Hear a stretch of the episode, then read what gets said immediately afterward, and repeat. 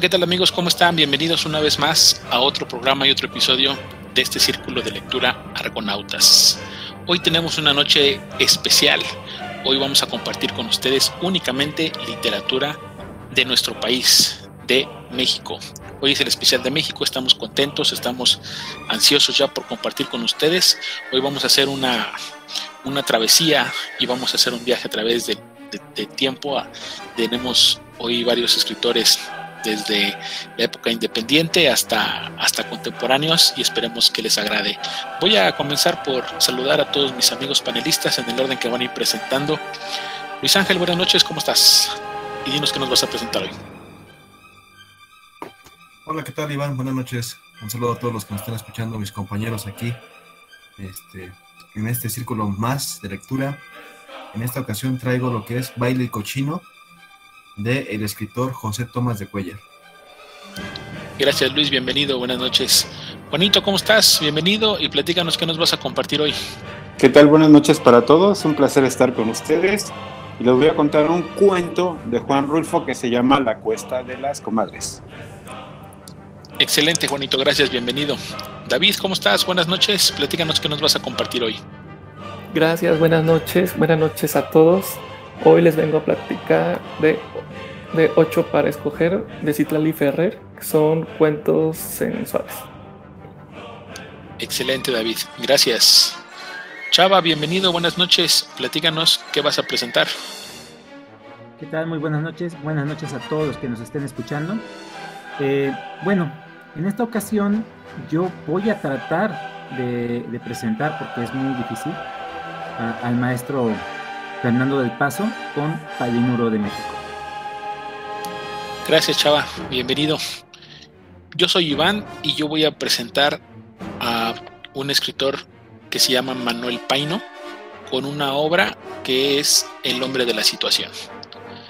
Bienvenidos todos y esperamos que disfruten este especial de literatura mexicana.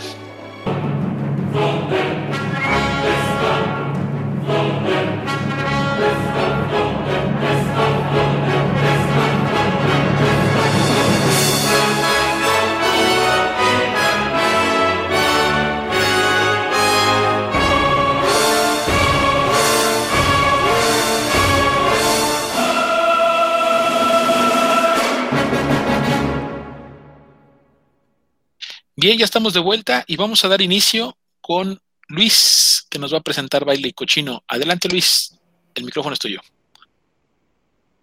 Gracias, Iván.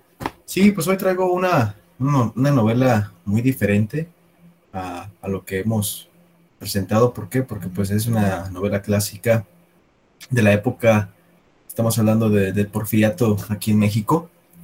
José Tomás Cuellar, él nació en la Ciudad de México en el año de 1830 y muere también ahí en el año de 1894. Y pues durante su vida fue un, este, se dedicó al periodismo, a, escribir, también fue político y también llegó a ser diplomático mexicano. Cuando yo leo su biografía, me doy cuenta de que tiene muchas, cierta similitud con, este, con, con Lizardi yo creo que la época también del periodismo que tenía como que, bueno, no sé qué piensan ustedes, pero ahí para ser como que muy buen escritor tenías que ser este periodista también para enterarte de la situación actual de ese, de ese movimiento, ¿no? Y no, no, no todos tenían como que tener cierto acceso a esa información. Entonces, aquí eso como que lo impulsó. Y en, en esta novela también vamos a ver algo como que muy, este, como, muy similar al Periquillo Sarmiento. O sea, es una novela chusca, burlesca, divertida. Uno cuando lee esta, esta historia sí, sí, gusta. Y bueno, ¿de qué trata baile, baile y Cochino? Baile y Cochino nos va a hablar de un señor que está muy emocionado y está muy agradecido por, por este... ¿Por qué? Porque él acaba de tener un, un no, no, no dicen de qué, pero acaba de tener un gran negocio este, gordo, ¿no? Acaba de tener mucho dinero, acaba de ganar mucho dinero, y pues él tiene toda la intención de, de, ayudar a su familia, pero más que nada ayudarla, el poder otorgarles un, este, un gusto en el que casi todo el tiempo han, estado privados y eso es así como hacer en ese tiempo pues hacer una gran fiesta, ¿no? Se acercan los 15 años de, de su hija, este, su hija se llama Matilde y él va a decidir pues prácticamente a tirar, como dicen, la casa por la ventana, ¿no? O sea, va a gastar mucho dinero en esa fiesta, tiene toda la intención. Es una época en la que la Ciudad de México la hace parecer como un pueblo, realmente. Estamos hablando de que ese libro se, se escribió en el año 1886. Sí ha sido un movimiento, un, momento de paz después de tanto, tantas este, guerras civiles, ajetreos. Este, nos habla de una, sociedad pues un poco tranquila, ¿no? ya no tan acostumbrada como a, a ocultarse, a defenderse, sin embargo, aquí ya se empieza como que a abrir un poquito más, o sea, como que ya empiezan a socializar un poco más. Por eso ellos tienen la intención de hacer ese, ese, ese baile, esa fiesta, le llaman. Y esta familia, pues, ya con el recurso, pues deciden este, que pues si van a hacer el baile, que ellos no tienen como que cierta este, influencia, ¿no? En, en, lo que son este, las grandes familias de ese pueblo. Digo pueblo porque pues apenas va creciendo la ciudad.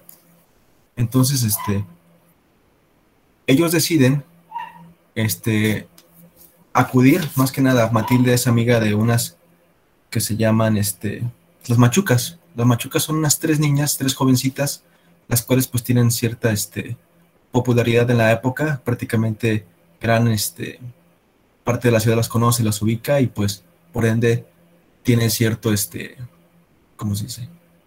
son afables, son, son, son, son este, se dan a querer y por eso ellas, a, los que puedan invitar, pues ellos van a, este, van a, van a ir, ¿no? A esa fiesta.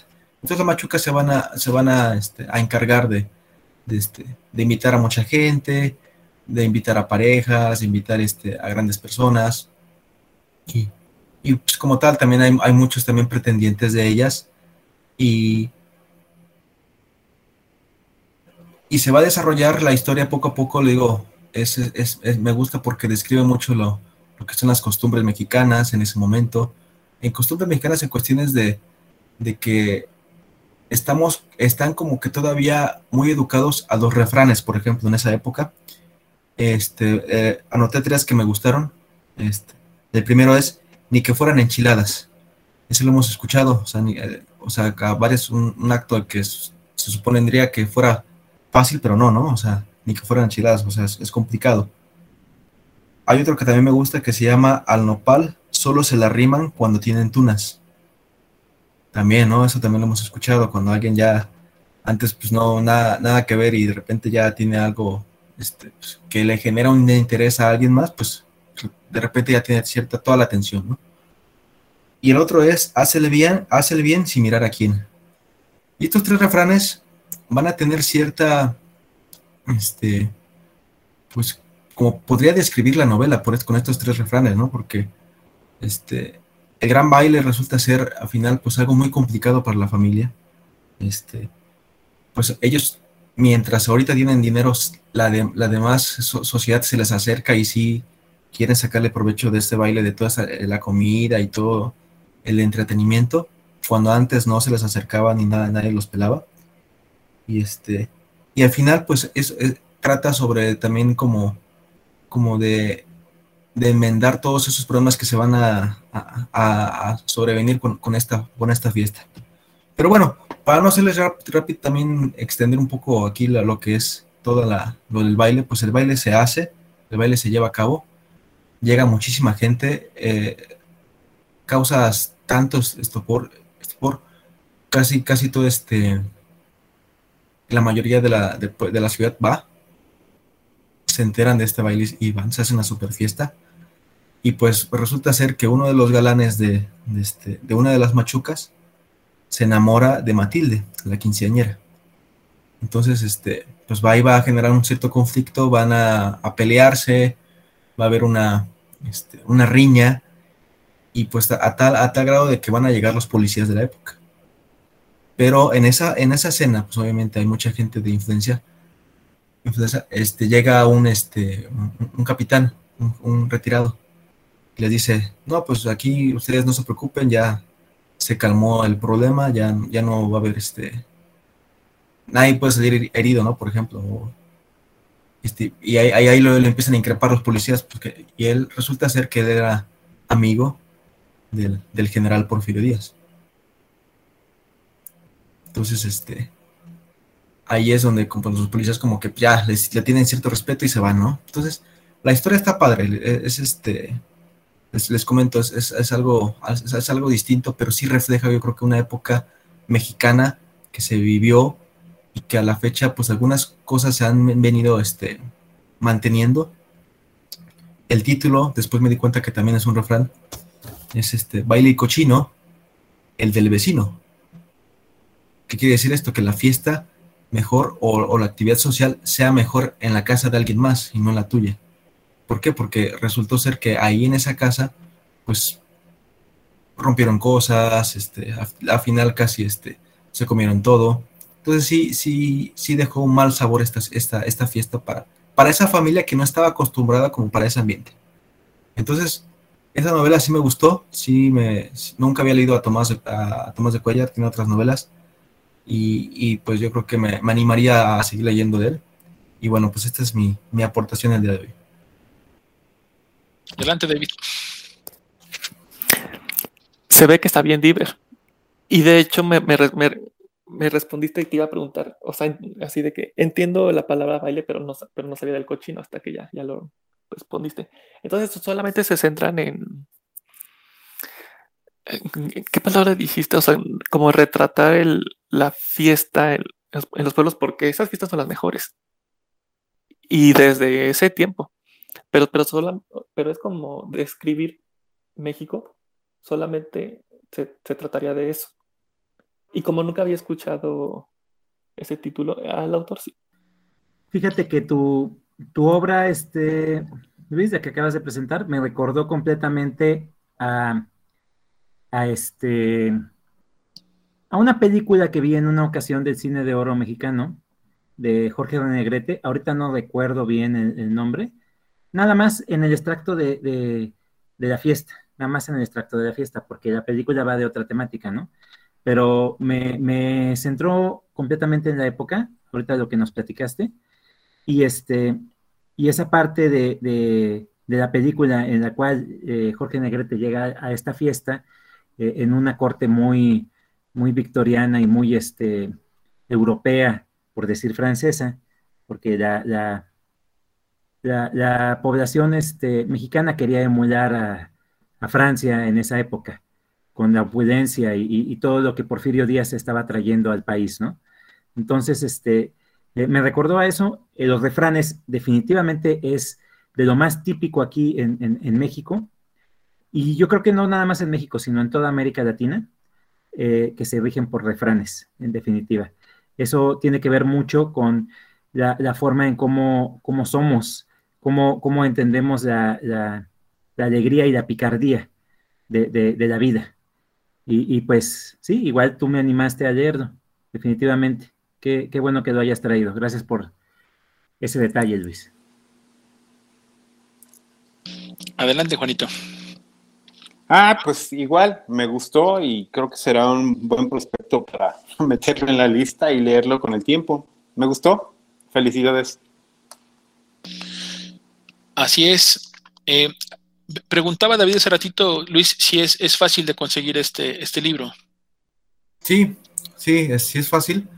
De hecho, este, en, están en una colección de Fondo de Cultura Económica. Este, es, los, eso los encuentras en Gandhi, en otras, este, en, distintas librerías, es fácil. Yo lo conseguí en esos de libro viejo, que viene este, junto con otros, otras novelas, pero sí, sí lo he visto y, y, sí es fácil. Gracias, gracias Luis. Gracias por presentarnos este, este gran libro que creo que a todos nos dejaste con, con ganas de, de, leerlo. Y, y, pues bueno, voy a, aprovechar el micrófono para seguir yo con, la presentación de mi libro, porque precisamente es, de, un, de una tonalidad similar. Estamos hablando de escritores eh, de finales del siglo XIX. El que yo voy a, presentarles un poquito antes es, Manuel Paino. Su libro se llama El hombre de la situación. Manuel Paino le tocó vivir la, época de la independencia en México. Él, nace a principios de, siglo y, muere acá a finales, un hombre que vivió bastante también. De lo que comentaba Luis en su presentación de su libro, creo que sí es cierto, Luis se cumple un, como un estereotipo de escritores. El caso de Manuel Paino también fue periodista, también este, escribió periodismo, obviamente, tiene sus novelas que son cortas, eh, y también eh, fue diplomático, que eso fue otro que también sucedió mucho en el, en, el siglo XX en México. Muchísimos escritores terminaban siendo diplomáticos y, lo que yo no sé si, primero eran escritores y después diplomáticos, o parece que primero eran diplomáticos y después hicieron escritores, en fin, pero tenemos muchos, un, puñado bastante de, de una, de una ahí de los 20, este, se, hizo de ese, de ese estilo. Pero bueno, estamos en, en, el, en el siglo XIX, estamos hablando de 1830 y algo, cuando escribe este Manuel Paino este libro que se llama El hombre de la situación. Este libro a mí me, me llamó la atención desde, ya hace un, par de años, pero por alguna otra razón no le daba la oportunidad. Y como yo en una ocasión les dije, yo sí soy de los que el título me, llama, y pues yo, a mí me, me, daba algo este título del hombre de la situación. Es un libro que está ambientado en los últimos años del México colonial y los primeros años del México independiente. Y eso se me hizo un, un gran acierto por parte del autor porque no había yo leído nada de, de esa época y creo que Manuel Paino es uno de esos pilares que comienzan a construir ese, eh, ese emblema de, la literatura mexicana, la literatura nacional. Eh, obviamente, como lo dijo Luis Cesaratito, pues Lizardi es el primero y de ahí se empezaron a venir eh, de a poco, de a poco los, los escritores. Yo, lo primero que leí de esa época fue a, a, a Ignacio Manuel Altamirano, nunca había metido en ese siglo hasta que leía Altamirano me encantó, me gustó mucho. Y este es el segundo, el segundo escritor que leo de, esa época y me gustó también. El hombre de la situación es un, un, joven, eh, no, no, no, dicen exactamente qué edad, pero yo pensaría que es entre unos 12, 14 años, que es un adolescente que vive en España. Y entonces el, el padre de verlo tan, tan flojo, tan baquetón, dijo, ¿sabes qué? Te vas a ir a México. Y él dice, no, ¿cómo, cómo que me voy a México? Y entonces, sí, dice, porque pues, para que hagas algo, para que hagas algo de tu vida, para que dejes la monotonía, para que dejes de estar aquí. Y dice, no, sabes que yo no tengo por qué irme a México. Y entonces el papá le dice, bueno, no te estoy preguntando, dice, es una, vas obligado, quiero que aprendas a vivir, quiero que hagas tu vida allá. Y el chavo, pues como que no tan, tan, tan aceptando la, demanda del padre, le dice, pero fíjate que vas en el barco del virrey. O sea, tampoco te voy a mandar en cualquier lugar. Vas en el barco del virrey y ahí mira, luego, luego te codeas con él, preséntate, hazle la plática, vas a tener mucho tiempo. Se ah, caray, entonces voy con el virrey. Y dice, bueno, si voy con el virrey, entonces sí. Y ya cuando van en el barco le dicen, ¿sabes qué? Te toca dormirte y acomodarte ahí en la, en la bodega. No, como cree, dice yo en la bodega, pues mejor no, dice, mejor me quedo. Y otro le dice, ahí en la bodega tienes comida, ahí tienes bebida, puedes agandallarte lo que quieras. Oye, si no, pues entonces sí, mejor sí voy. Desde ese primer capítulo te empiezas a dar cuenta por qué se llama el hombre de la situación, que sus decisiones van pasando o las va tomando, pues de acuerdo a cómo le van pintando el panorama termina el primer capítulo cuando llegan a, México, llegan a Veracruz. Y nada más te voy a comentar ese, el primero y el segundo capítulo, no más, para que ojalá que te, animes a leerlo. En el segundo capítulo, cuando él, cuando él llega eh, a Veracruz, pues lo mismo, no sabe ni qué hacer, no sabe ni para dónde irse, y empieza pues a, buscarle, empieza a buscar trabajo que no encuentra. Y se entera que a las pocas semanas el virrey, o bueno, creo a los pocos días, en la misma semana, el virrey pues ahí desembarca, pero quiere llegar a la Ciudad de México. Y entonces uno por ahí que es su amigo le dice, ¿qué onda? Dice, ¿no vas a buscarle para la México? Y dice, no, yo creo que aquí estoy bien. Aquí le busco en Veracruz y veo qué hago. Y dice, pues ya, ya sabes que el virrey va a zarpar para allá y va a llevar una comitiva, una caravana. Dice el virrey, dice, pero si el virrey es mi amigo. Dice, ah, chinga, ¿cómo que es tu amigo? Sí, dice, pues, si veníamos plática a plática en el barco. Dice, además, yo vengo en, el barco por él, porque mi papá me dijo. Y entonces él, este cuate, que para eso se llama Fulgencio, nuestro amigo Fulgencio, pues se anima y dice, pues yo me le pego a la caravana del virrey. Y entonces, como, como, como, como clásico mexicano, ¿no? Buscando la forma de ir este, encontrando la comida gratis y el viaje gratis, pues se le fue y presentó al virrey. Oiga, dice, su majestad, el señor virrey, ¿se, acuerda de mí? El virrey ni lo pelaba, ¿no? ¿Quién chingados eres, no? Fíjese que yo soy Fulgencio, que no sé qué, y que yo lo conocí en tal lado, y que así veníamos, y que, y, y nada más de verlo, dice, dice el escritor, dice, nada más de verlo cómo gesticulaba y cómo hablaba, el virrey empezó a sonreír y dijo, tráiganse este muchacho que me va a hacer el camino más alegre. Y entonces empieza por medio de sus, y, y, y que empieza a reflejar el, mexicano que somos, ¿no? El mexicano dicharachero, el mexicano chistosito, el mexicano que no tiene miedo, el que todo lo puede, el que se avienta.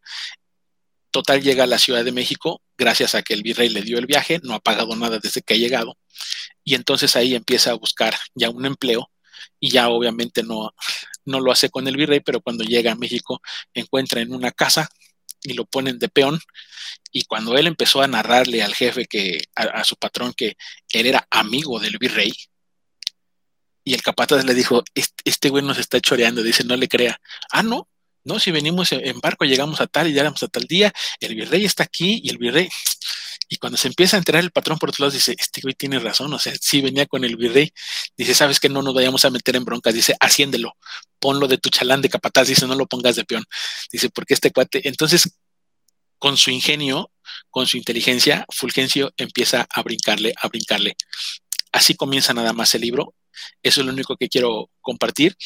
Eh, de en cuanto a la historia, obviamente e, el libro, aquí va un, medio spoiler porque no es completo, pero el libro narra la vida de Fulgencio y de su hijo, que también le pone Fulgencio, son dos Fulgencios. Y obviamente lo, que va a buscar es un, es un tramo ascendente, ¿sí? O sea, cómo, cómo va mejorando la vida del personaje a través de su capacidad y de su habilidad de poder entablar sociabilidad con los demás y de, y de, pura, de puro ingenio, de puro ingenio lo hace. Si lo ponemos en un sentido estricto o muy similar, yo lo puedo, lo puedo marcar así. La primera vez que yo leí algo muy parecido fue El Lazarillo de Tormes o de Tormes para los españoles. El Lazarillo para mí, la edición que yo leí fue un poquito confusa porque fue en ese español antiguo, que ya ven que como que no, eh, como que es un poco aburridón. Sin embargo, me dejó un, sabor medio medio el libro de, de Lazarillo que es así por episodios y que son cosas que va pasando el niño. Después, cuando leo eh, Oliver Twist de Charles Dickens, que es otro libro que viene por episodios de lo que va pasando un niño de una clase social muy, muy baja, me dejó un mejor sabor que el de, que el de Lazarillo. Nada más que en aquellos dos libros el personaje no crece, el personaje es el mismo, son los niños, son los infantes.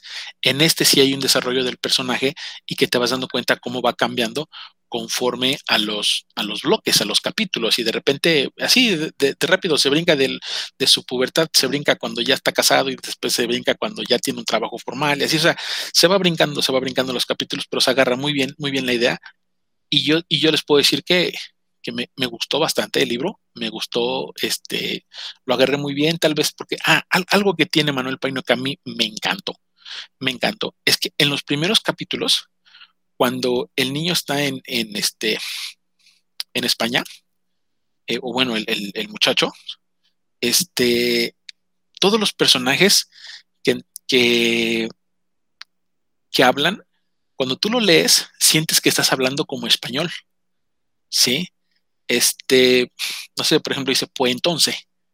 Dice, en vez de decir pues entonces, dice pues, pues entonces. Eh, no hay que poner mala cara, tío, digo.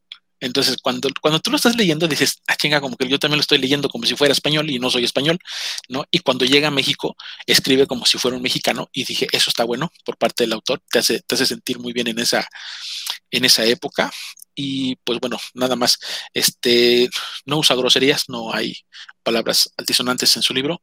Es más una idea de, cómo un mexicano se las ingenia.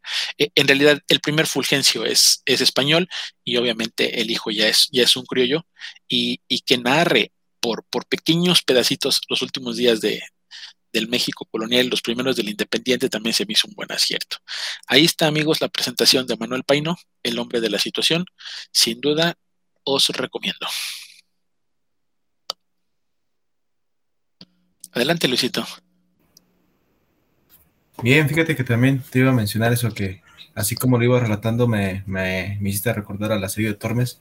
Sin embargo, este sí se ve un poco más interesante, me gusta. Yo no he leído a Paino, pero sin embargo, sí escribe mucho la época me gusta esta ambientación ahí de, del, virrey y, de, de, cómo va este, avanzando este Fulgencio.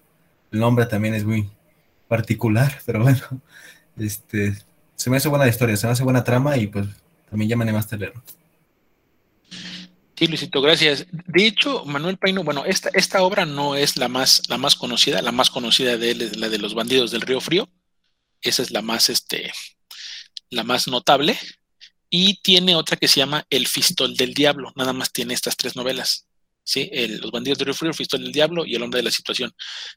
Tiene otros, otros escritos que están marcados como, como novelas cortas y otras cosas que les decía yo de periodismo. Como también fue diplomático, pues también habló sobre algunas cuestiones de, política y intervención este, de Estados Unidos y la francesa. Tiene algunos, algunos temas un poco históricos, eh, Manuel Paino. Así fue. ¿Alguien más quiere comentar algo? Adelante, Chava. Eh, sí, definitivamente este, estos escritores para mí son muy importantes. Eh, me centran completamente en cómo fue la evolución de la literatura mexicana a través de la historia, a través del tiempo, desde nuestros inicios como colonia hasta el país independiente, ¿no? Eso sí me gusta mucho. Yo, yo, este, hace muchos años presenté, hace muchos años, pues no tenemos tantos, pero bueno, presenté a el Periquiño Sarmiento de este Lizardi, no sé si recuerdan, y hablaba yo de que en definitiva teníamos una herencia eh, literaria muy rica. Eh, e, esa, esa, obra eh, definitivamente tiene muchas cosas a favor también tiene lo suyo, es, complicada, es difícil. La, forma en cómo está escrita en ocasiones es muy pesada para una persona de, que, acostumbra a leer como actualmente se lee, como actualmente se escribe y como actualmente se habla. Eh, esto que, presentas de Paino, de la forma en cómo cambia los modismos cuando están en el viaje y cuando llegan aquí, me parece un acierto y eso es parte de lo que, de lo que definitivamente estos escritores tienen, tienen esa facilidad y esa forma en la cual presentaron la historia y te centra completamente en la época. Eso me gusta mucho. Eh, recuerdo que también este, en una ocasión hablaba sobre eh, los escritores que, empiezan con la, muerte del, del personaje y, la mayoría siempre hacemos referencia o, tenemos en mente eh, historias más actuales, ¿no? Luis lo mencionó la vez pasada, que a él le recuerda la muerte de Artemio Cruz. Este, yo hablé sobre este eh, Pedro J. Fernández y Morir de Pie, pero de igual forma, Lizardi, desde esa época, desde estamos hablando de 1810, presenta el fin de la vida del personaje el personaje está muriendo y les empieza a relatar su historia.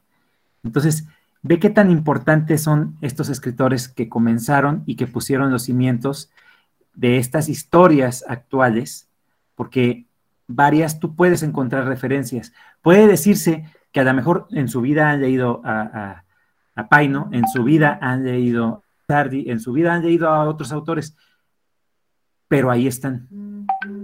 Y sí sería muy interesante por parte de, la mayoría que empezáramos a conocer a todos esos escritores que tenemos como herencia. Gracias por la, aportación, y, me voy muy contento con este, esta intervención de, de Paino. Gracias a ti, Salvador. Y pues bueno, vamos a darle, a darle continuidad al, programa, porque ahora nos vamos con, con, otro maestro de las letras, nada más y nada menos que Juan Rulfo. Juanito, adelante, compártenos. Ok, ¿qué tal? El cuento se llama La Cuesta de las Comadres. Es como si fuera un cerro. Hace principios del siglo pasado, tal vez, la población era muy pequeña, las ciudades estaban muy lejos, la gente seguía viviendo en el campo. Y había una familia que se apellidaban Torrico. Al parecer ellos eran los que habían agandallado más terrenos, eran los que explotaban y abusaban de los demás. Y entonces el personaje que narra la historia no tiene nombre y dice que en algún momento los, los hermanos Torricos se murieron. Se llamaban uh, Remigio y Odilon. Y dice, y la gente realmente no los, pues no sintió cuando se murieron, ¿no? Se murieron y pues ya, ¿no? Entonces la historia empieza con que, pues en la cuesta de las comadres, pues todos hicieron sus casitas, tenían sus animalitos y pues todo estaba tranquilo. Pero los hermanos eran los que tenían posesión o hacían cosas, ¿no? Y entonces casi nadie se metía con ellos. Y pasaban los años y a veces después de la temporada, la cosecha, venía una helada y todo se echaba a perder. Entonces, poco a poco la gente se fue yendo de, ahí, de, esa comunidad, y se iban a Zapotlán, a una comunidad, a una ciudad que estaba pues algo lejos, alcanzaban a ver las luces, pero nadie sabía a qué iban y por qué se iban, o sea, nunca pasaban de la milpa para ver por qué, o sea, qué había allá o algo, ¿no? Entonces, sigue contando la historia. Y este, y alguna vez los, los dos hermanos le dijeron al personaje, oye, acompáñanos. dice, ¿acompáñanos a dónde? dice, tú vente, tú no te preocupes, vamos a hacer algo. Entonces, resulta que eran ladrones, ¿no? Entonces, mataban a quien llevaba las cosas y entonces el personaje dice, oye, está muerto el, al que iban a asaltar. Y le dice, no, no está muerto. Dice, le dimos un golpe, pero pues está dormidito. Dice, mañana cuando salga el sol, porque asaltaban de noche. Dice, mañana cuando salga el sol, dice, vas a ver, se va a levantar muy contento y va a caminar. Y el personaje decía, ah, no creo, ¿no? O sea, le dio un zape y pues, no, no se movió. Vente, vamos a llevarnos las cosas. Entonces ya agarraron las cosas, ya se iban a ir y el personaje otra vez regresa al, cuerpo que estaba ahí en la milpa y ahora le dio una patada en las costillas, ¿no? Dijo, pues, le debe de doler o debe de despertar y tampoco, ¿no? Y le dijo, oye, está muerto, o sea, no está dormido. Y los hermanos le dijeron, los torricos le dijeron, no, no, no, sí está dormidito. Dice, déjalo, tú déjalo, aguanta. Dice, mañana cuando salga el sol, se va a saber que van a estar tranquilos. Y seguían pasando, seguía pasando el tiempo y pues como no había prospecto de vida, la gente, los jóvenes se seguían yendo ¿no? poco a poco y poco a poco la cuesta de las comadres iba quedando vacío. Entonces el personaje dice que a veces cuidaba algunas casas, arreglaba el techo, arreglaba la cerca, pero pues no, no había nada, ¿no? O sea, no había prospectos, no había nada. Y entonces, algún día mataron a Odilon. Pero resulta que el hermano Remigio pensó que el que lo había matado había sido el personaje, porque el personaje en algún momento tuvo un zarape nuevo. Pero el personaje, contando su historia, dice, tuve que vender mis puercos y mi, este, mi chivito para poderme comprar un, algo rico porque ya viene el invierno y lo que tengo ya está muy, muy roído, muy... Entonces, en el costal llevaba el chivito y pues el chivito como se iba moviendo rompió su costal. Entonces, cuando llegó Remigio para reclamarle que él había matado a Odilon porque su hermano tenía 30 pesotes en la bolsa y que cuando él fue a ver al hermano, pues no tenía dinero y entonces resulta que el personaje se había comprado un un zarape en Zacatlán. Entonces le dijo, pues tú te robaste el dinero y te fuiste a comprarlo. Y cuando lo fue a ver al personaje, el personaje estaba cosiendo el costal, porque como el chivo se iba moviendo, pues fue rompiendo el costal. Entonces estaba con su aguja cosiendo, pues para remendarlo. Y este, y Remigio dice que se paró muy molesto, se le acercó así como, es que tú lo mataste, o sea, tú lo mataste, tú le quitaste el dinero y tú te lo gastaste, o sea, no hay de otra. Y entonces se para, pues ya para golpearlo o algo, Remigio al personaje, y el personaje pues tenía la aguja en la mano, no sé qué tamaño de, aguja era, porque dice que era grande, no estaba. Y entonces cuando se le acerca el cuate este, se lo mete en la panza y entonces el otro pues, se cae y le empieza a doler, así como dando pataditas de ahogado, así como... Ah". Y dice el personaje, ah, pues no, lo voy a, lo voy a acabar, ¿no? Entonces le quita la, le saca la aguja de la panza y dice, pues debe tener corazón y debe estar por aquí, ¡paz! Que, que lo pica, ¿no? Entonces ya Remigio pues ya lanzó sus patadas de ahogado, ¿no? Es así como si fuera un chivo que le acabas de degollar y nada más movía la patita y de pronto se quedó todo tieso, ¿no? Entonces, dice que pues ya lo fue a tirar, fue a lavar la aguja, dice, porque voy a seguir cosiendo mi, mi costalito y pues no quiero estar viendo la sangre de que, de él, de Remigio. Y entonces él contó, ahí haciendo sus, ya le platicó al muerto, dice, no, dice, yo no maté a Odilon, Dice, fueron los alacranes, otra familia. Dice que estaban tomando y en algún momento Odilon se le hizo fácil escupir. Y pues los otros no lo tomaron tan, tan gracioso y entonces se armó la bronca y pues como eran muchos los alacranes contra Odilon, que estaba solo, pues lo picaron por todos lados, ¿no? O sea, no quedó nada entero de él. Y entonces Remigio pensó que había sido Odilon, digo, este, el personaje, porque se había gastado el dinero. Y dijo, ay, pues total, yo maté a uno y el otro lo mataron los otros. Y ya se fue a su casa a seguir cociendo. Y ahí termina el cuento.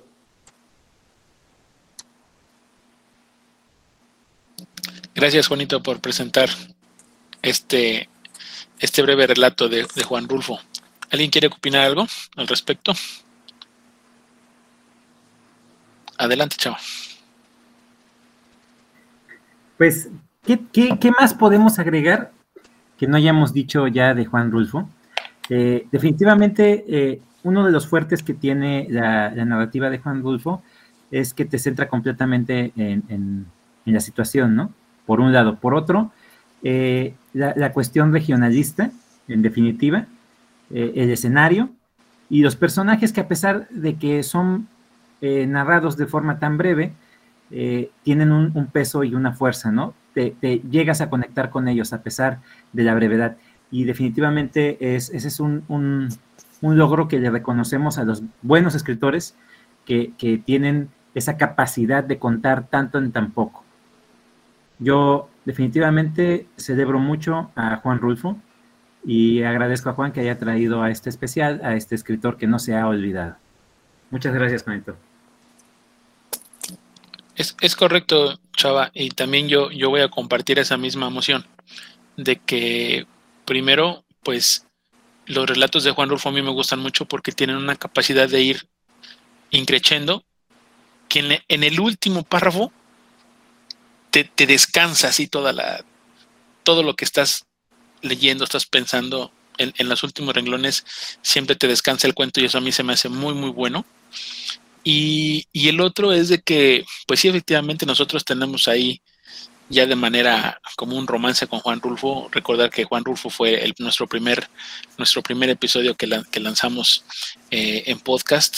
Se lo dedicamos a él y pues bueno, qué, qué gusto que hoy en segunda temporada vuelva a aparecer Juan Rulfo en, en este círculo de argonautas. Fue una, una, buena, una buena elección, además que ya hemos platicado de lo, lo excelente que fue escritor Juan Rulfo y lo que, y lo que influyó para otros escritores. Muchas gracias. Bueno, pues si, si eh, no, hay, no hay más que, comentar acerca ya de ese escritor y de esta, de esta obra, vamos a, a dar paso ya a algo más, más contemporáneo con nuestro amigo David.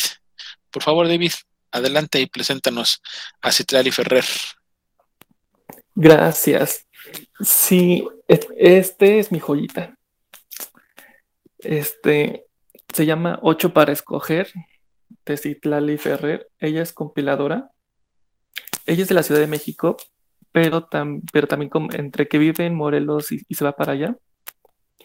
Y ella comenta este, que, bueno, primero para poner contexto, antes de ser lector, este, e, esta Citlali fue a mi universidad, lo presentó, y yo pues estaba liringo, liringo, ¿no? Entonces, y al final de su presentación que este, dicen, abajo de sus sillas, este, hay como, como dos papelitos con punto rojo. Si, se los sacan, este, se ganan su libro. Entonces yo estaba en una esquina. Y, y, sí me había gustado la presentación, pero yo, yo, no, yo no era lector en ese entonces. Hablando 2012. Entonces, que voy sacando el punto rojo, hijo, yo qué, qué vergüenza, así, qué vergüenza de que todos me estén mirando, ¿no? Entonces, entonces ya me dijeron, así, pide que te lo, pida que, que te lo firma y así, y yo, ay, sí. Entonces es el único que tengo firmado por un autor, autora. Y ella comenta de que ella hay, un café en Morelos, por, los que nos escuchan.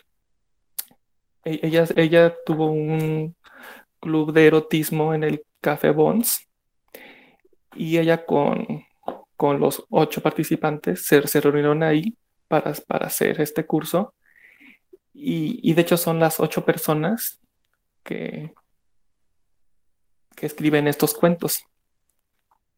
Entonces les, voy a comentar dos cuentos completos, uno muy corto y uno un poquito largo porque, sus, porque los cuentos que, que están aquí son de tres páginas, de dos páginas, de media página. Y son bastantes. El, primero, bueno, primero les voy a decir este, todo, todos los que escriben, por si llegan a conocer a alguien. Y va. Uno, Amadeo Estrada Nieto. Julián Estrada Nieto. Lucero García Flores. Carlos Gómez Montoya. Eduardo Islas Pérez. Mónica Pubiol, Jimena Ramírez y Joaquín Robeldo López, por si lo llegan a conocer. El primer cuento que es mi favorito, la verdad, es el, es el corto que, que, me hizo sentir bastantes cosas, espero que ustedes también, que se llama Ficha Técnica y este lo escribe Carlos Gómez Montoya. Y dice así, Ficha Técnica, se llama. Edad, 16 años. Sexo femenino. Estatura 1.65 centímetros sin tacones. Peso. De bella figura alrededor de unos 55 kilos. Ligera como una pluma, pero sabía hacerse sentir. Cara. Fina, delicada, de porcelana, delineada con pinceles de seda y creada para embrujar.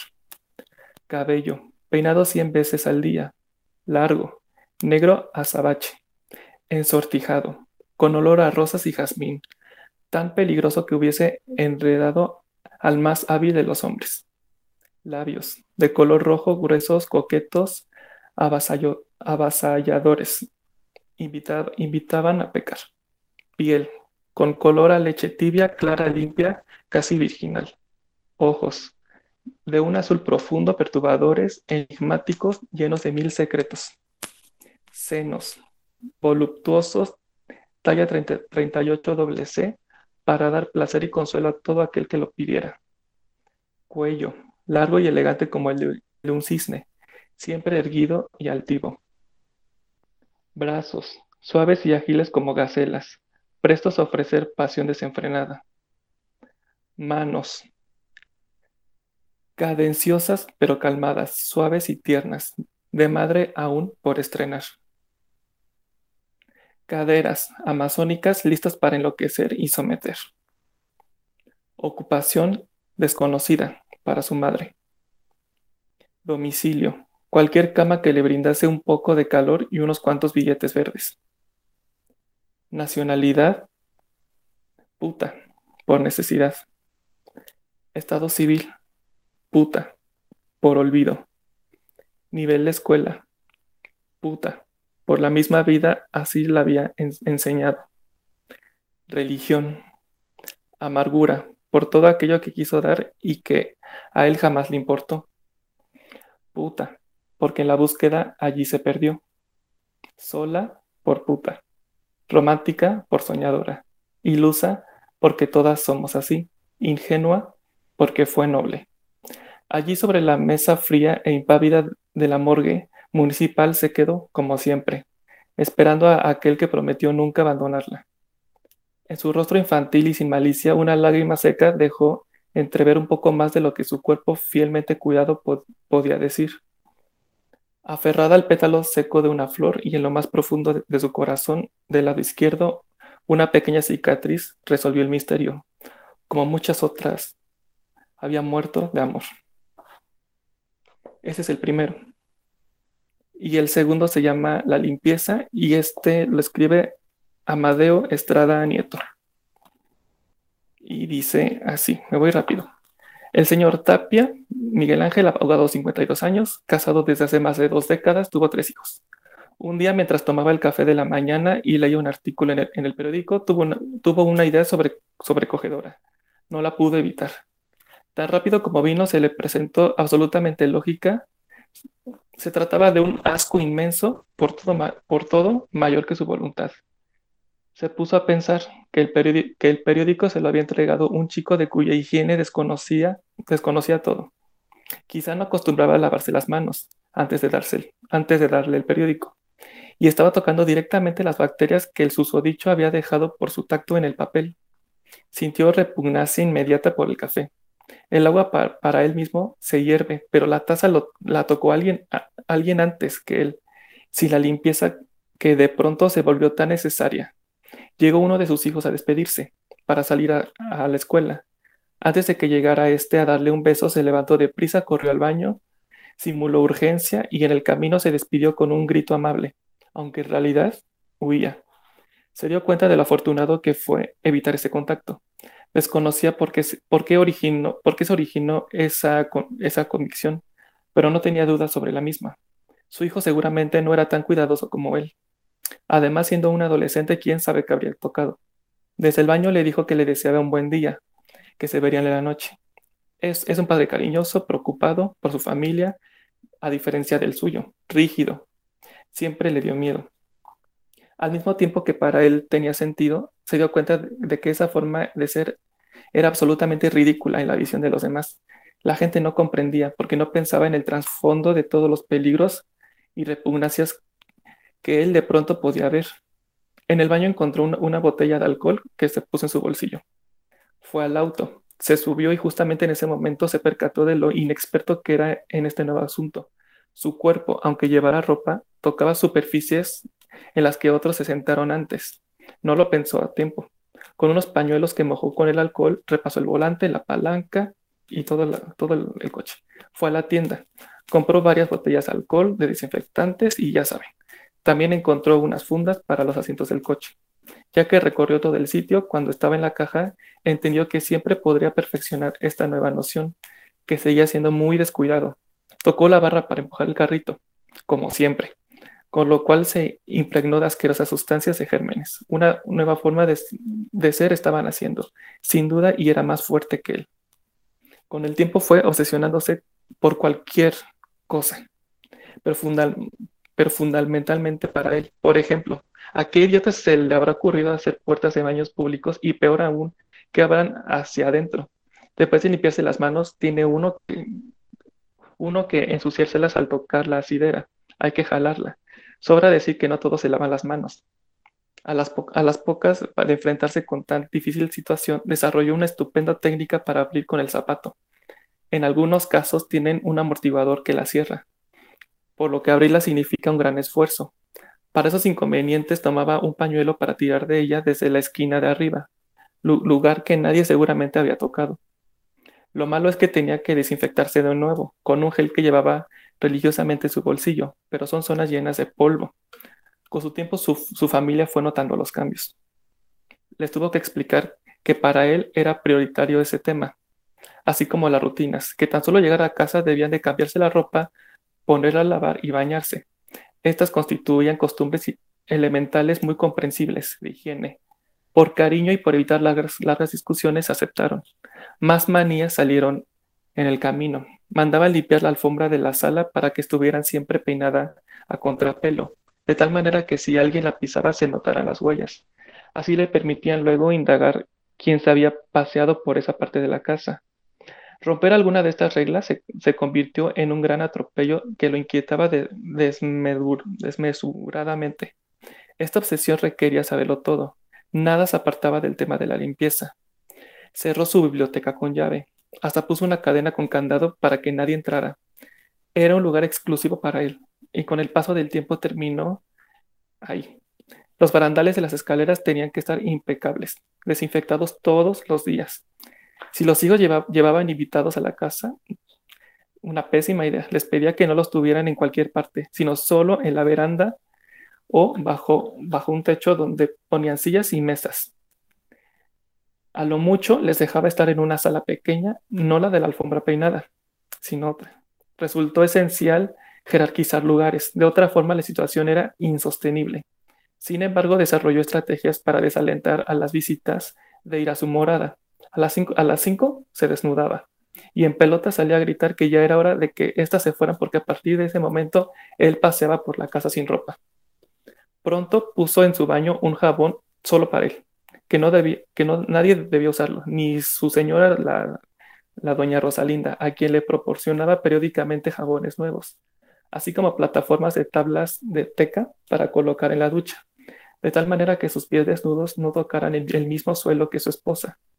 La cama matrimonial fue cambiada por dos individuales, con el pretexto de que no dormía bien con las patadas de ella. Quien estoica, además de perpleja, no pudo más que adaptarse a la nueva situación. No sabía cuánto iba a durar. ¿Acaso era una etapa crítica por la edad y mejoraría? Se dio por cariño. Pues no mejoró. A los ojos de la gente ocurrió todo lo contrario. Empeoró. Se hizo, se hizo más quisquilloso, así como, así como experto en evitar los contactos y en arreglárselas en la vida a pesar de su fobia, sin dejarla ni por un momento. Cuando alguien le saludaba con la mano, con la mano izquierda tomaba su, su muñeca derecha y se recogía el brazo para decir estoy enfermo. Por supuesto, era imposible que lo estuviera tantas veces. En el trabajo este, ya, ya lo decían como loco, aunque sin contacto físico. Se podía hablar de él de forma normal. Incluso demostraba lo contrario, es muy inteligente. Sabía decir que su silla era solo suya, lo mismo que el escritorio y la computadora. A partir del momento en que esto comenzó, nunca más tuvo relaciones sexuales con su mujer. Pasó un largo tiempo antes de que ella las pidiera. En cualquier caso, él supo zafarse de semejante peligro. Lo lo resolvió con fantásticas sesiones amatorias consigo mismo. Eran las mejores experiencias sexuales posibles superaban cualquier expectativa y las dedicaba largos ratos.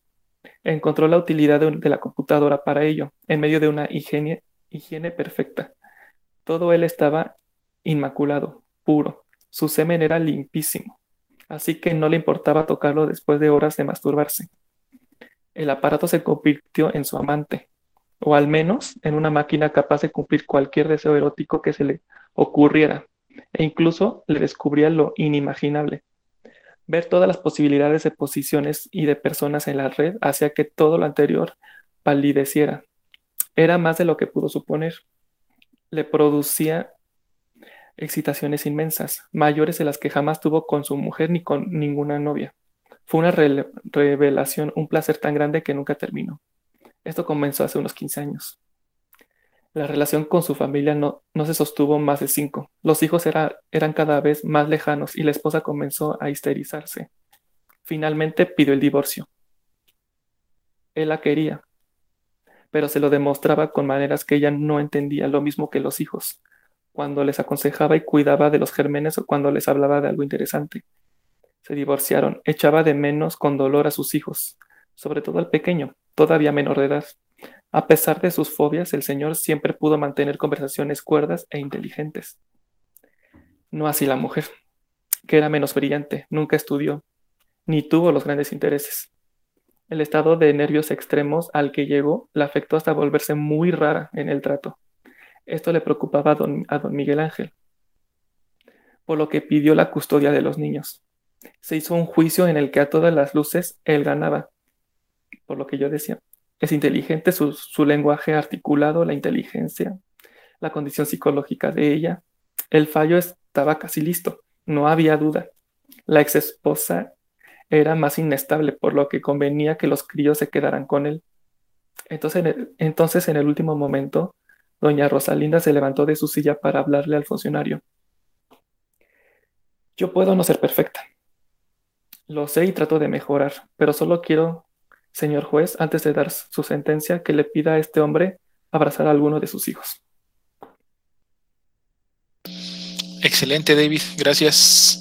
¿Alguien quiere comentar algo acerca de, de estos relatos que nos ha compartido David hoy? Adelante, Juan. Ah, el primero me encantó, es la descripción que hizo de la muchacha, es magnífico, me encantó. Y el segundo, muy bueno también, dan ganas de leerlo. Felicidades por la buena lectura. Gracias, Juanito. ¿Quieres compartir algo, Salvador? Este, bueno, no, no iba a compartir, pero fíjate que este, este tipo de lecturas en conjunto siempre sacan cosas muy interesantes.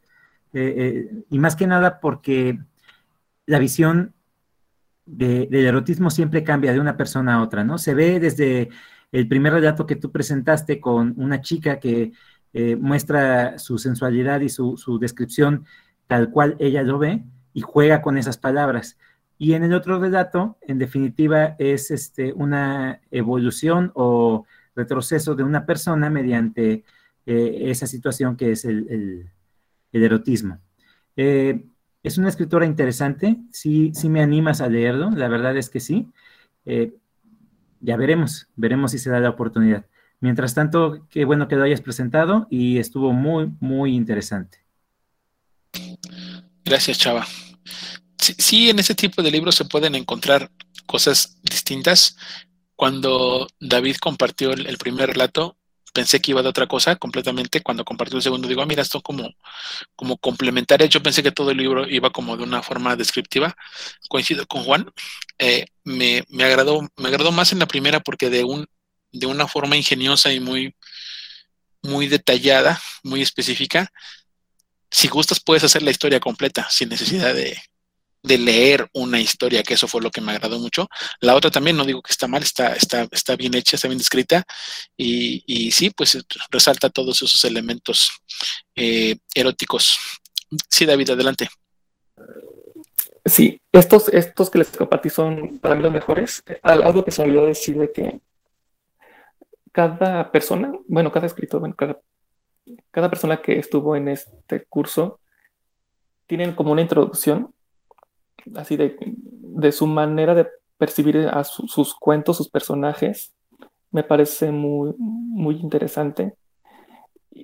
Y, algo, algo, que me, algo que me gustó que del, del segundo cuento, de que su evolución no va al revés, porque así, como, así estuvimos todos nosotros el año pasado, hasta, bueno, no llegamos, espero, a ese nivel de locura, pero para mí el final fue como a ver, abrázalo. No, no sé, o sea, o sea, o sea me, me, gustó muy, me gustó bastante. Y digo, como, como este no es mi programa, este, también hay un cuento de Tepoztlán que también me parece excepcional. Pero son varios, varios cuentos. Y es un libro muy corto. Entonces, pues sí, pues sí, es, mi, es mi joyita por estar autografiado y pues algo que no esperaba. Así que gracias. Gracias a ti, David, por compartirlo esta noche especial de, puros mexicanos, mexicana ella. Gracias. Y vamos a pasar entonces al, último, al último de la noche para cerrar con, con el maestro. Dice Salvador que va a intentar, porque pues es un personajazo. Adelante, Salvador, con el maestro del paso. Sí, pues me puse, yo solito me puse la soga, ¿no? Al cuello, al escoger a, un autor tan, no, no es que sea difícil, sino tan importante y tan interesante. Para empezar, este cuate nace en 1935 y es de los últimos personajes que nacen en casa, que no nacen en un hospital, sino en casa, con una partera. Ahí hay un parteaguas histórico. Este cuate comienza sus estudios en medicina y los deja porque pues no soporta la sangre. Entonces comienza estudios en la Universidad Nacional Autónoma de México para este, lo que es la carrera de economía. Nada más estudia dos años y comienza a colaborar con diversos periódicos y revistas. El cuate empieza a tener eh, un trabajo de publicidad. Entonces, en ese momento, él se dedicaba a, escribir eslogans o frases y le iba muy bien. Le iba muy bien, pero la verdad de las cosas es que no estaba él contento con esa, esa vida. Y entonces eh, empieza él a, tratar de, ver la posibilidad de, irse a diferentes lugares porque independientemente de lo que se piense o de lo que se crea con respecto a, Paso por ser de esa generación, no pertenecía a la clase intelectual en ese momento.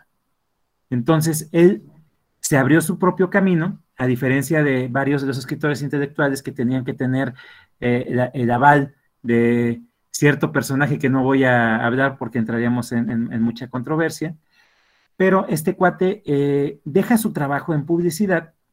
De hecho, sus, padres este, le piden a su esposa de Del Paso que lo haga entrar en razón porque estaba ganando muy bien, porque les iba muy bien. ¿Cómo es posible que se va a ir al extranjero este cuate con una intención de, ser escritor. Y el cuate eh, recibe el apoyo completamente de, su esposa, con lo cual comienza su peripecia. Se va a Estados Unidos, está en Estados Unidos eh, eh, un tiempo nada más, se va a Londres, en donde en Londres, con un premio becario, empieza a escribir una novela que se llama Palinuro de México, que es la obra que yo estoy, eh, que voy a presentar. Este, durante este periodo eh, del paso, eh, estuvo trabajando como locutor y redactor en la BBC, en el apartado este, de, habla, de habla en español, y la verdad de las cosas es que les iba muy, muy mal. Con lo que ganaba apenas si les alcanzaba para vivir porque pues era otro país, es un país que, tenía un, nivel económico muy alto, pero también así como se, se, veía, se ve, más bien dicho, se gastaba. Entonces vivían de una forma muy, muy holgada, apenas si les alcanzaba, pero aún así su esposa estaba tan comprometida con él que continuaron con esa, esa, esa peripecia de Del Paso. Del Paso, independientemente de que nosotros lo conocemos como escritor, también es un gran dibujante y pintor. Eh, él decía que las artes eran para él la parte en cómo se manifestaba él. Él quería ser un pintor, pero vio sus limitaciones y entonces se centró completamente en aquello en lo que sí se sentía todavía más cómodo, que era escribir. Escribía con la mano derecha y dibujaba con la mano izquierda. Era todo un personaje este cuate. Continúa con su peripecia, se va a París. Si ya estaba ahorcado en, Inglaterra, en París es quítate que te voy. Es otro país de los cuales es más caro para vivir y empezaron a tener nuevamente carencias. En ese periodo, Fernando del Paso escribe la famosísima novela por la cual la mayoría de la gente lo conoce, que es Noticias del Imperio. Noticias del Imperio eh, tiene un exitazo. Ahora sí se acercan los intelectuales porque pues ven que definitivamente tiene una capacidad muy, muy grande y le ofrecen, como bien lo puntualizó Iván, un puesto como diplomático en Francia representando a México. Pareciera que es el estigma de todos aquellos que están en las letras el pertenecer definitivamente a esta corriente de escritores que trabajan en un puesto burocrático. Vamos a ir eh, repuntando ahorita qué fue lo que ganó del paso.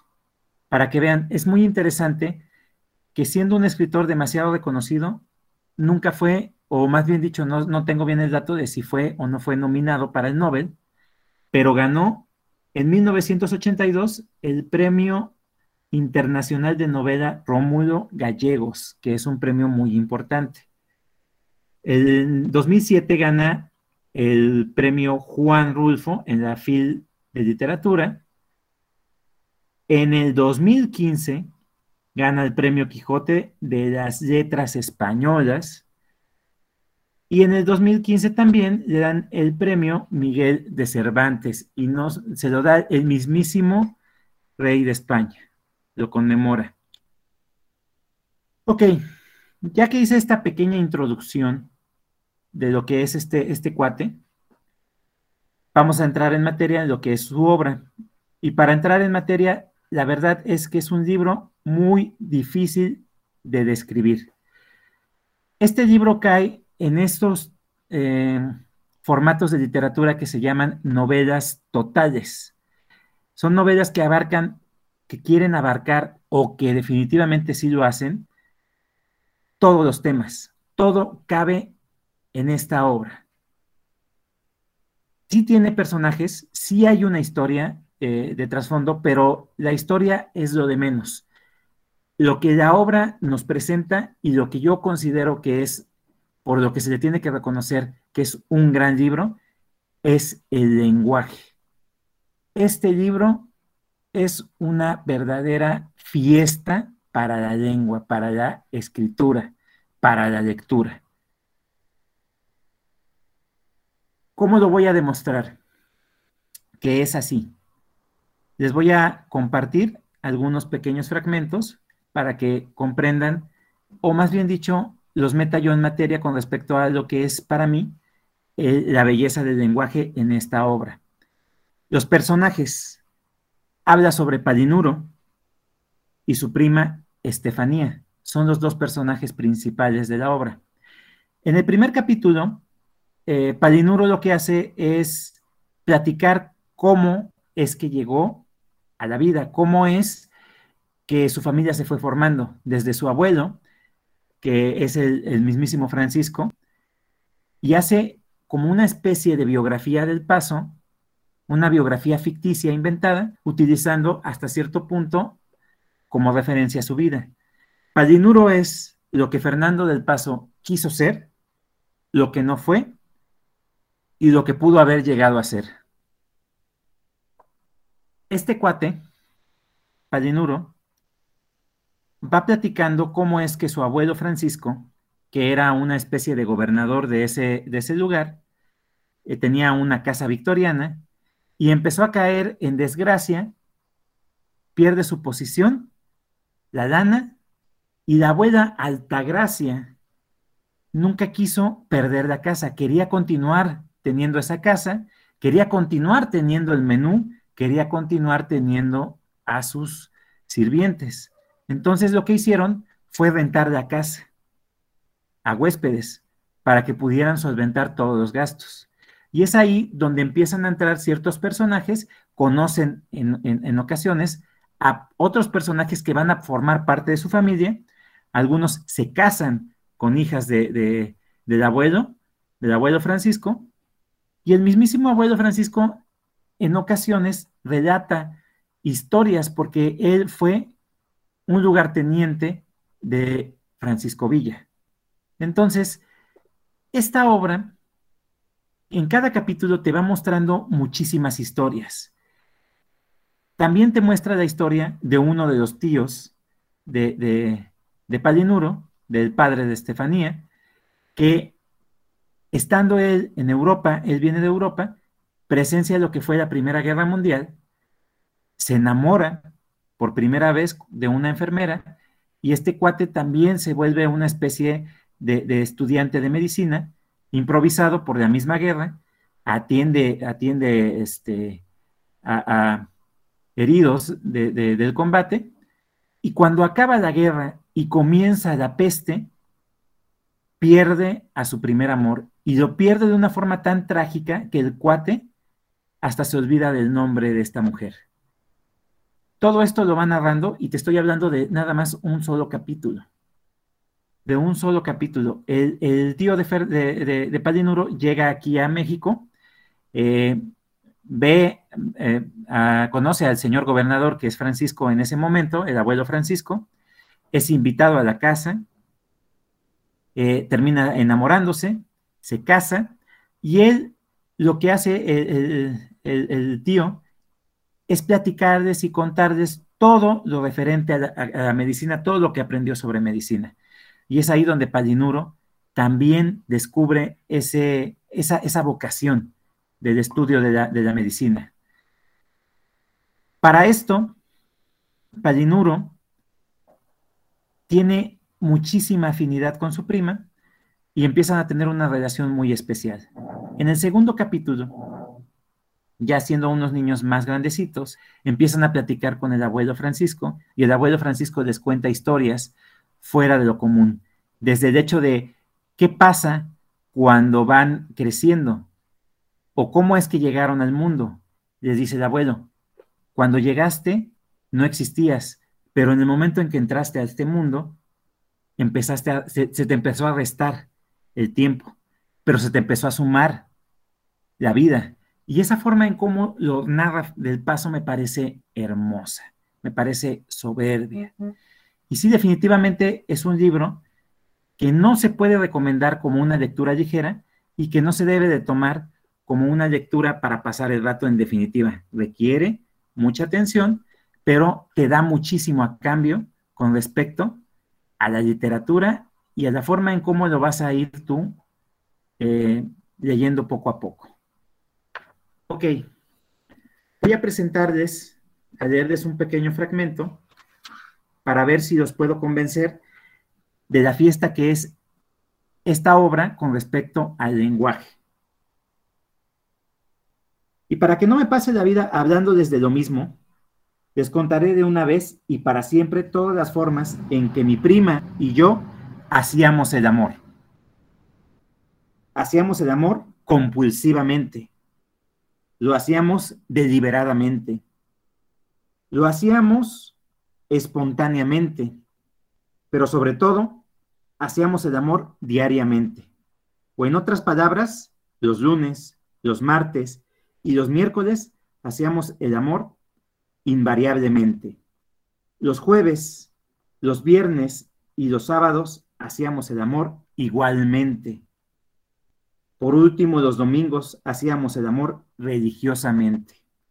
O bien, hacíamos el amor por compatibilidad de caracteres, por favor, por supuesto, por teléfono, de primera intención y en última instancia, por no dejar y por si acaso, como primera medida y como último recurso. Hicimos también el amor por ósmosis, y por simbiosis. A eso le llamábamos hacer el amor científicamente. Pero también hicimos el amor yo a ella y ella a mí, es decir, recíprocamente. Y también ella se quedaba a la mitad de un orgasmo y yo, con el miembro convertido en un músculo flácido, no podía llenarla, entonces hacíamos el amor lastimosamente. Lo cual no tiene nada que ver con las veces en que yo me imaginaba que no iba a poder y no podía. Y ella pensaba que no iba a sentir y no sentía. O también estábamos tan cansados y tan eh, preocupados que ninguno de los dos alcanzaba el orgasmo. Decíamos entonces que habíamos hecho el amor aproximadamente. Y así del paso, te presenta esta narración tan interesante, tan rica, y tan diferente a lo que tenemos acostumbrados nosotros con respecto a la literatura. La obra continúa, Palinuro se encuentra con amigos, va creciendo, ve a su prima eh, con ojos de un amor soberbio y total, él empieza a estudiar medicina y al igual que Fernando del Paso, es una persona que no puede continuar sus estudios porque no soporta la sangre. Hay una eh, propuesta, una propuesta política en, esta, en esta obra, porque al final de la vida de Palinuro presenta el acontecimiento que movió muchísimo a México y que cambió completamente el rumbo de lo que se esa política en el país y es el movimiento de 1968. La obra es muy vasta. Estamos hablando en la edición que yo les que, que, la leí y que les acabo de presentar ese fragmento, tiene 648 páginas, pero la cantidad de renglones es considerable. La edición es grande, es editado por el Fondo de Cultura y esta obra sí se puede conseguir bastante fácil. Fue editada en su momento por Diana. Ahorita el Fondo de Cultura ha hecho reediciones muy bonitas y eh, se puede conseguir fácilmente. Yo definitivamente quedé tan prendado de la obra del paso. No recomiendo eh, encarecidamente decir que es una recomendación para todo el público. Yo creo que sí se tiene que tener cierto bagaje, ya un poco de de mundo recorrido en esto de la literatura, pero sí te da un panorama muy amplio, sí es una recompensa muy, muy grande, y la verdad es que el lenguaje, como lo sigo insistiendo, es hermoso y es el personaje principal de esta obra Palinuro de México. Esto es lo que yo les traigo en esta ocasión y que quise compartir en este especial de literatura mexicana. No sé si quieran comentar algo, si hayan leído la obra del Paso, lo conozcan. Aparte, es un escritor completamente de, de los que nosotros hemos platicado. Este cuate sí incursionó en muchos, en muchos de los géneros. Escribió poesía, escribió teatro, escribió cuento y escribió novela. Obra periodística, periodística también tiene. Y un plus es que su obra pictórica también se presentó en museos. Y en ocasiones, como en esta edición, vienen las portadas con sus ilustraciones de Del Paso. Este es el escritor que yo les traigo. Muchas gracias, Chava. ¿Alguien quiere compartir, quiere comentar algo acerca de del maestro del paso? Bueno, mientras, mientras animan yo, yo voy a compartir un poco de, de lo que representa para mí ese, ese escritor. Fíjate, hay algunos escritores que son muy contados, que los tengo en, un, en una estima sin haber leído un libro completo de ellos, pero te voy a platicar un poquito por qué. Yo, Fernando del Paso, lo conocí por mi padre.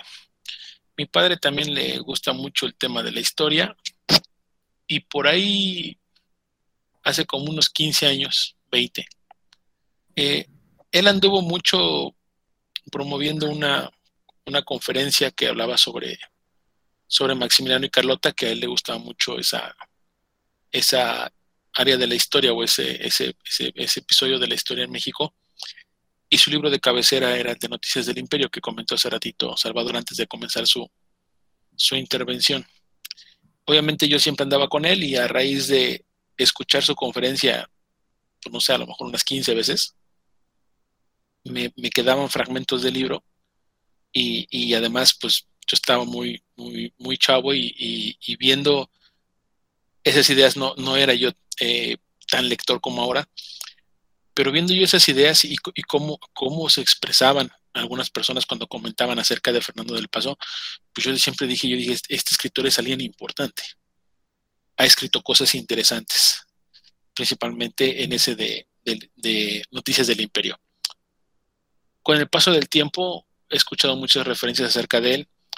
No me he dado la oportunidad de leerlo completo el libro. Sí he revisado los, los pasajes de esos que, que, que yo en, las conferencias de mi padre y le, le, seguía un poquito el hilo, pero, pero no, no he querido por el temor de que, de que quiero como, como dejarlo así, como que quiero dejarlo intacto ese, ese libro. Probablemente más adelante lo, lo haga.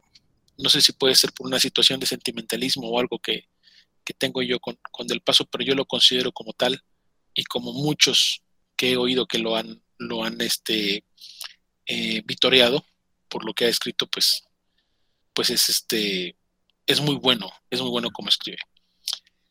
Tuve la oportunidad de conocer a Fernando del Paso en una conferencia, eh, aquí con Luis, que no me dejara mentir, fuimos a, cuando fuimos a la Feria del Libro en Guadalajara. Vimos a Fernando del Paso ya en los últimos, en el ocaso de su, de su carrera y una persona muy grande que, llegó con mucha asistencia, pero que cuando el Señor empezó a hablar, no se le notaban los años que tenía encima. Empezó a hablar y hablar de libros, de literatura, habló de México, y en esa ocasión hizo una remembranza de cómo él conoció a Juan Rulfo, que también lo trajeron hoy, y que eso me gustó mucho. Y, explicó en esa conferencia cómo, cómo le llegó la noticia cuando él estaba en Francia, cuando Juan Rulfo murió. Y él lo dijo, ha sido el tiempo más largo que he estado yo en silencio con un micrófono abierto. Él, tenía un programa de radio en Francia y, le, acababa de avisar su, su, su, manager que, o su floor manager que, le, que había muerto Juan Rulfo en México. Y dice, yo no supe qué decir en mi programa y me quedé callado. Pedí una disculpa, mandamos una canción y hasta que regresé después de la canción dice, tuve que explicar cuál era mi sentir y, qué es lo que para él representaba Juan Rulfo. Ese día nos pasó la grabación original, guardaba la grabación original de su programa y cómo estuvo. Y se hizo un, silencio tan sepulcral ese día que, que todo el mundo reconoció a Juan Rulfo y también el valor y la amistad que tuvo con el maestro del paso. Ha sido una de las conferencias que he visto yo de escritores más, más puedo decirlo, más... Eh, cuando se paró, creo que, no sé, los aplausos para, para Del Paso le duraron como tres minutos, la gente de pie, y entre ellos la primera que se paró fue Elena Poniatowska, que también estaba presente en esa conferencia. Ahí fue cuando cuando yo entendí, dije, Fernando del Paso es, es un maestro de la literatura y todos los otros invitados que estaban ahí en el panel con él, pues eran otros grandes escritores eh, de México, eh, algunos contemporáneos como Elmer Mendoza. En fin, eh, fue, una, fue una noche muy agradable y, yo me quedo con esas sensaciones de, de, de, Fernando del Paso en lo que, en lo que, lo poco que he aprendido y tengo, tengo sus libros, ese que, que, ahorita compartió Salvador, pues me anima, me anima a leerlo. Tengo el de Palinuro, tengo el de, el de José Trigo y también tengo el de Noticias del Imperio, pero no sé, por alguna razón no me, no me he animado a, a, darle ya la, la lectura completa. Eh, en una ocasión me, me, metí a una conferencia de la historia de, de, de este pequeño imperio. Este, de los Maximilianos de Habsburgo cuando llegan a México, pero en esa conferencia el conferencista se aventó tres horas para dar una conferencia sobre ese tema. Y mi única pregunta que creo que le molestó al conferencista al final fue que yo le dije, le pregunté cuáles habían sido sus fuentes. Y yo lo único que le dije es que pues que pues me hubiera gustado que si él iba a hablar tres horas, tres horas de la historia de Maximiliano y Carlota en México, por lo menos hubiera revisado el libro más importante, porque así lo han dicho muchos escritores, es el libro más importante que tenemos en México sobre esa época, escrito por Fernando del Paso, Antes del Imperio. Respecto al, título que trajo hoy Salvador, me, anima mucho a leerlo. Fíjate que yo no, no, no me daba con que era Palinuro, no, no, no me imaginé que era un nombre. Eh, yo me imaginaba que era como, no sé, como otra cosa, no que el personaje se llamaba Palinuro.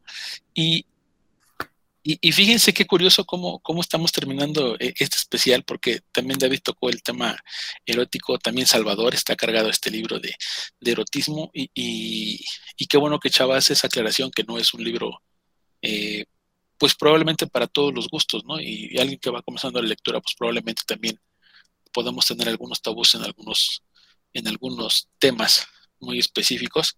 Eh, no sé, cuando ahora después de leer estos dos me estoy acordando de Marqués de Sade y, otros tantos, el de Camerón, otros tantos libros que hablan sobre erotismo que no a mucha gente le, cae muy bien el, tema, pero, pero qué bueno que, los trajeron, que, padre que nos, sigan animando a, leer, que también es otro género que no, está perdido, al contrario, está muy, muy vigente y mucho con, con estos últimos escritores muy actuales, muy contemporáneos, que hicieron famosos hasta algunas películas, pero pero me gustó, me gustó que fuimos en esa, en esa tendencia hoy en el programa y, cerramos con, con, algo diferente a lo que hemos presentado, porque tampoco no es algo muy común que presentamos en el círculo de lectura, y que creo yo que, como lo dije hace dos programas, esto es lo que me gusta de, nuestro círculo de lectura, que, somos tan, tan distintos, somos, somos tan diferentes que, todo lo que compartimos aquí nos hace como, pues como, como únicos, como, como muy originales, y, eso les agradezco a todos los panelistas de, del día de hoy, y pues bueno, pues ahorita a Chava que trajo a un gran escritor mexicano y que en algún momento, en algún momento de mi vida, no, no, sé cuándo, pero, pero, pero sé que tengo que leer a, Del Paso. El que sí estoy seguro es el de José Trigo, el de Noticias del Imperio, no sé, no, no, no sé para cuándo lo le dé la lectura completa, pero más por, el, por, la parte, por la parte sentimental más que por, por otra cosa, ¿no? O sea, claro, yo no, yo no recomiendo, la verdad es que yo no te recomiendo que leas José Trigo antes de empezar con, para empezar del paso. De hecho, José Trigo es su primera novela y es demasiado experimental. Esa, esa novela eh, sí es más pesada. De hecho, yo no pude con ella. Cuando la empecé, la, abandoné. No, no estaba entendiendo nada y sí comprendí que definitivamente me faltaba a mí este, eh, más, aprender más, eh, saber más y entender la lectura. fíjate que ahorita que, hablaste tú y que tu intervención me, tocó completamente eh, eh, ahorita el, corazón, porque solo con dos personas me ha dolido cuando me he enterado, fuera de, mi familia, o sea, fuera de la gente que yo conozco, eh, me dolió cuando falleció del paso. De hecho, este, yo estaba trabajando y cuando me enteré, este, tuve que parar de trabajar, porque sí, este, no podía. La otra persona fue José Saramago, que también estaba yo trabajando. Fue una noche. Lo, pusieron en el noticiero y exactamente cuando yo iba pasando. A Fernando del Paso, yo lo conocí eh, también por una conferencia, cuando estaba yo muy joven, muy, muy joven, y me impresionó completamente la forma en cómo hablaba. Cuando yo lo, lo conocí, él hablaba y su voz era muy melodiosa. Todavía no tenía su característica barba que tuvo al final, eh, y, me gustaba mucho escucharlo. Eh, de hecho, sale en una entrevista con Cristina Pacheco y así es como yo, yo lo, recuerdo en un principio. Ya después, trabajando, eh, yo trabajé de mesero durante más de 21 años y lo, atendí. Y lo atendí, lo conocí como persona y me pareció una persona demasiado amable, demasiado afable y era, era muy, muy buena persona. Me arrepentí siempre que lo fui a atender porque yo ya sabía que lo iba a ir a atender.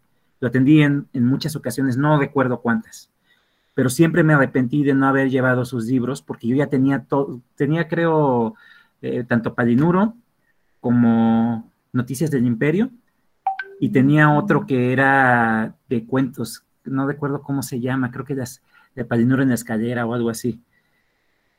Y ya los tenía, y, fue para mí muy, muy triste nunca haberlos llevado. No sé si lo hice porque yo era de esas personas que nunca, nunca pedía fotos con la gente que atendí, nunca pedía autógrafos. Creo que la única vez que pedí un autógrafo fue para una eh, ex que le encantaba eh, el América, y se lo pedí a Cuauhtémoc Blanco precisamente cuando lo atendí antes de ser gobernador, y a mucha otra gente, o sea, ni, ni siquiera a, artistas muy renombrados del cine de oro mexicano, nunca les pedía nada. Y a Fernando del Paso sí me dolió nunca haber llevado uno de sus libros. Esa es una de las cosas que yo siempre lamenté. Y para mí fue un autor y un escritor y una persona muy importante. Bien, pues así amigos, así hemos estado ya llegando a la parte final de nuestro programa. Pero antes de despedirnos vamos a pasar a la gloriosa ponderación del rating. Muy bien, vamos a vamos a comenzar con Luis.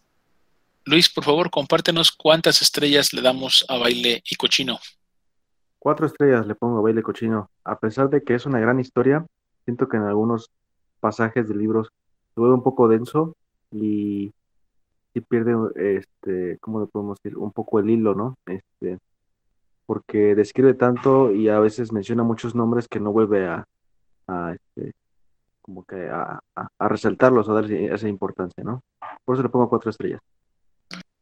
Después de Luis eh, compartí yo, yo le, yo le voy a otorgar cuatro estrellas a, a Manuel Paino.